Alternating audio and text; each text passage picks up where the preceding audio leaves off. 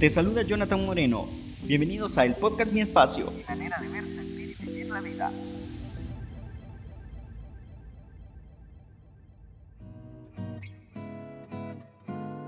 Bienvenido nuevamente al podcast Mi Espacio.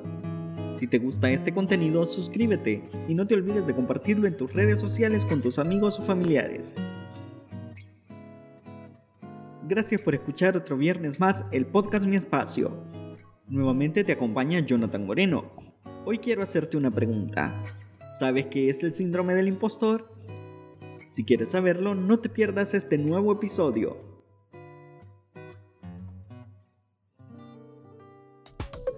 Puede que en ocasiones no sientas que mereces algo, sin embargo, no es así. No olvides cuántas cosas pasaste para obtener todo lo que deseaste. Y precisamente de esa sensación o situación deseo hablarte en este episodio. Bienvenido.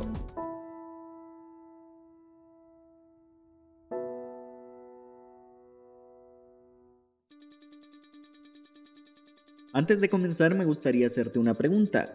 ¿Sabes qué es el síndrome del impostor? El síndrome del impostor, llamado también síndrome del fraude, es un trastorno psicológico en el cual las personas exitosas son incapaces de asimilar sus logros. Estamos muy acostumbrados a que nos digan que somos únicos e incluso casi siempre nos consideramos así a nosotros mismos. Sin embargo, Es posible que seas bueno en la tecnología y es fácil para ti manejar un nuevo celular, una computadora o tablet, o puede ser que seas bueno para algún deporte como el fútbol, baloncesto, el béisbol u otros, o puede ser que seas un gran estudiante, y no solo de la universidad, instituto o donde sea que recibas clases, sino también de las situaciones que el día a día pueda darte y puedas ver con mayor facilidad de los cuales no todos pueden tomar una decisión acertada. Encuentra este podcast disponible en Podcast Go, aplicación para Android y iOS. En este punto es probable que te preguntes, ¿Cómo sé que soy bueno? bien, puedes guiarte puedes guiarte por una serie de cosas para saberlo y poder fortalecerte en el área. Uno de los primeros aspectos que debes analizar para responder a la pregunta ¿cómo saber en qué soy bueno? es precisamente sobre los logros que has alcanzado y lo que hiciste para conseguirlos. Parece lógico, pero 7 de cada 10 personas sufren del síndrome del impostor. Según un portal de la BBC, se trata de pensamientos en los que autosaboteamos constantemente nuestros triunfos, pues pensamos que son frutos del azar o del destino. Algunas fuentes del síndrome del impostor podrían ser la manera en que fuimos criados y estereotipos de género. Se presenta principalmente en las mujeres cuando se mide el éxito o fracaso ante la sociedad. Por ejemplo, la presión entre ser madre y profesional al mismo tiempo. En los hombres, el estatus de alcanzar un cargo gerencial en poco tiempo. Uno de los aspectos que en su mayoría afecta al género femenino a nivel mundial es que las mujeres ganan un 23% menos que los hombres. De acuerdo a un estudio de la ONU Mujeres, se espera una igualdad salarial a partir del 2069. Niveles de percepción. Algunas personas son bastante exigentes consigo mismas y se ponen metas casi imposibles de llevar a cabo. El objetivo es que encuentres un equilibrio entre los sueños y las metas que puedes cumplir y las herramientas con las que cuentas para lograrlo. Algunas personas para responder a la duda suelen realizar algunos tests o llevar un tipo de registro. Para que te des una mejor idea, a continuación quiero compartirte cuáles son las herramientas y en qué consiste cada una de ellas. En el mercado vas a encontrar varios tipos de estos, como la prueba de actitudes de Johnson O'Connor. Esta consiste en la aplicación de pruebas para descubrir tus habilidades a través de razonamiento inductivo. Otro de los test de habilidades y talentos es la evaluación de Clifton Strength, conocida también como Strength Fighter. Se trata de una agrupación de 177 preguntas que permiten saber cuáles son esos talentos ocultos y cómo se pueden desarrollar. Si te llama la atención hacer un test sobre cómo saber en qué soy bueno para trabajar, puedes presentar la prueba realizada por el Departamento de Trabajo de los Estados Unidos, que consiste en 60 preguntas que deben ser respondidas en 20 minutos. La información obtenida te permite construir un perfil laboral. Pregunta a tu familia y amigos. En ocasiones puedes sentirte confundido, pues no sabes qué es lo que realmente quieres y tampoco encuentras respuestas convincentes a la pregunta.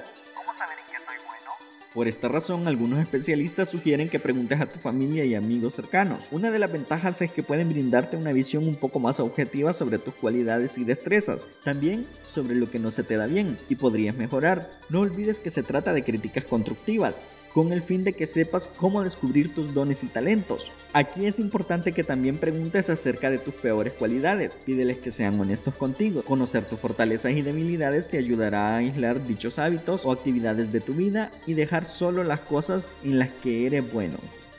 No te olvides de resaltar tus mejores dones. Una vez que tienes las respuestas de tus amigos o familiares, el siguiente paso es resaltar las habilidades que hayan mencionado con frecuencia o las destrezas que muchos de ellos hayan identificado sobre ti. Para ello, hazte las mismas preguntas y compara las respuestas para ver si coinciden. De hecho, estas habilidades probablemente serán más destacadas. Ahora puedes usar la ruleta de las fortalezas para combinar tus dones e identificar realmente en qué eres bueno. Seguramente te estarás preguntando, Bien, la rueda de las fortalezas es una técnica que te permite descubrir cómo tus habilidades, intereses y rasgos de personalidad coinciden con una variedad de roles profesionales y laborales. Esto podría suceder cuando estás pensando en elegir un nuevo reto laboral, cursos que quizás desees estudiar o simplemente cuando estás buscando en qué eres bueno. Es probable que te des cuenta de algunos campos que no habías pensado y te sorprendas hacia dónde podrían llevarte tus habilidades. Así que cada vez que te preguntes, Consulta estas herramientas cuantas veces quieras y por qué no, puedes marcarlas como una página favorita para que siempre sea fácil de encontrarla. Otra forma de reconocer en qué eres bueno y qué te hace ser el mejor en algunos campos es aprendiendo los tipos de habilidades. Toma nota. Estas hacen referencia a esos conocimientos que se adquirieron por medio de la experiencia de la vida o por acceder a un programa educativo. Si quieres responderte cada vez que te preguntes cómo saber en qué soy bueno, una opción es comenzar por este tipo de habilidades. Algunos ejemplos de estas habilidades son manejar un lenguaje de programación, saber de análisis estadístico, cómo hacer un plan de marketing, conocer las técnicas para editar videos en cámara lenta y diferenciar la clasificación de los postres. Por otro lado, existen las habilidades blandas. Si las habilidades duras son el conocimiento adquirido, ¿qué son las habilidades blandas? Se trata de las características personales que te permiten mantener buenas relaciones sociales con otras personas, ya sea en ambientes educativos o laborales. Conocerlas te puede ayudar con la respuesta de cómo saber en qué soy bueno. Para complementar lo anterior, Raquel Roca, profesora del curso en línea Habilidades Blandas Esenciales para el Éxito Profesional, menciona lo siguiente. No importa el trabajo o el tipo de profesional que seas, lo más impactante e inmediato que puedes hacer para potenciar tu perfil laboral es trabajar en tus habilidades blandas. Algunos ejemplos de habilidades blandas son comunicación asertiva, trabajo en equipo, resolución de conflictos, liderazgo y pensamiento crítico. Pero también es importante hablar sobre las debilidades. Tendemos a verlas como algo negativo, sin embargo no es así. Por ejemplo, tienes que hacer una entrega importante, consideras que eres responsable y te esfuerzas por hacer las tareas que te asignan, pero tienes poca tolerancia a la frustración. Es usual sentir que no debería fallar si estás dando lo mejor de ti. Entonces, ¿cuál es la oportunidad de mejora? La idea no es que logres superar la frustración y mantengas siempre una actitud positiva. Esa idea de que todo debe ser perfecto podría no ser adecuada al momento de descubrir en qué eres bueno. De hecho, algunos expertos indican que para ser más saludable y poder identificar en qué eres bueno se necesitan de esos aspectos que socialmente se consideran negativos. Equilibrio entre lo positivo y negativo. Una parte del secreto para responder la pregunta cómo saber en qué soy bueno está en encontrar el equilibrio entre lo que consideras positivo y negativo. Si lo analizas, te darás cuenta de que la frustración, en cierta medida, te permite ser consciente de que no todo puede salir como quieres y que hay que soltar un poquito el control para sentirse mejor. Y es que cuando realmente conoces las actividades en las que eres bueno, hay una mayor probabilidad de que disfrutes haciéndolo. Si bien una carrera exitosa requiere de mucha perseverancia, la actitud natural puede hacer que el camino hacia la cima sea más fácil. ¿Tienes alguna opinión? Házmela saber en los comentarios o envíame un mensaje al correo electrónico podcastmiespacio.gmail.com En este episodio aprendimos un poco sobre un síndrome que actualmente es más común de lo que creemos. Además intentamos responder a la pregunta, ¿cómo sé en qué soy bueno? Cuéntame, ¿tienes también tú ese problema? ¿Qué estás haciendo para contrarrestarlo?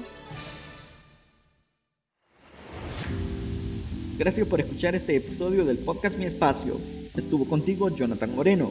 Considera suscribirte a este podcast, así no te perderás ningún episodio cada viernes a las 2 de la tarde en Spotify y a las 2.30 de la tarde en el canal de YouTube Mi Espacio. Síguenos en Facebook e Instagram. Nos encuentras como Podcast Mi Espacio. Podcast Mi Espacio. Mi manera de ver, sentir y vivir la vida. Mi manera de ver, sentir y vivir la vida.